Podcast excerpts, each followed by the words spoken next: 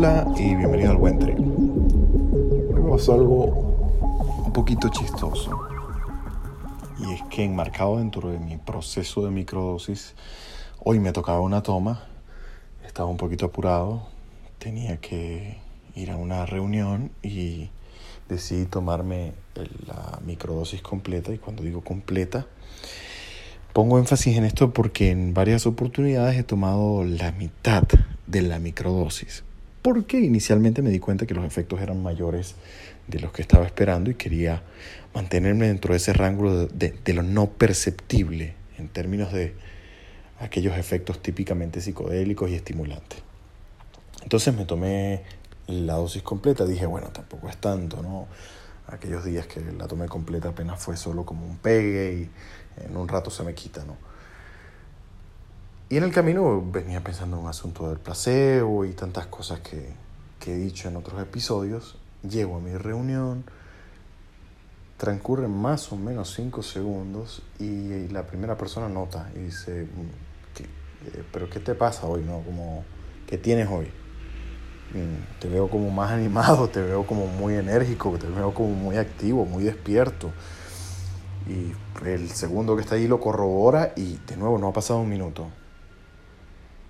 Yo, bueno, estos quizás saben de la microdosis y hacemos algún chiste y algo, ¿no?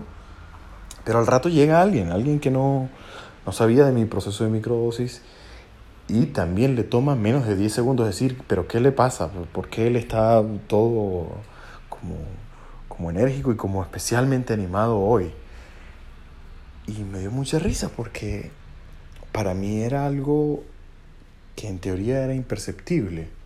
Me hizo pensar mucho y cuestionar acerca del uso de sustancias ya no en microdosis, sino en dosis regulares y en el valor que puede tener el otro para ayudarnos a ver aquello que nosotros no somos capaces de ver. Y esto es muy importante porque yo siempre pongo como un elemento fundamental la autocrítica y la mirada propia a la hora de decidir si usamos una sustancia o no la usamos, si detenemos el uso de determinadas sustancias, si la aumentamos el volumen o lo disminuimos. Pero el otro realmente tiene un rol que puede ser de gran ayuda. No un otro que venga aquí a dictaminar qué es lo que es bueno y malo para mí, pero sí un otro que pueda servir como referencia. Porque es que nosotros estamos limitados. Como seres humanos tenemos un aparato psíquico y un aparato perceptual que deja puntos ciegos. Y son esos puntos ciegos en donde a veces nuestra relación con la sustancia eh, genera especiales estragos. Tener un amigo, una pareja, un compañero, alguien cercano con quien podamos dialogar de forma cercana acerca del uso de sustancias y que nos puedan dar sus impresiones, puede constituir eso, otra mirada, un par de ojos prestados. Te invito a tener eso cerca, te invito a poder hablar de forma honesta con otros, con pares, con gente cercana acerca de tu uso de sustancias.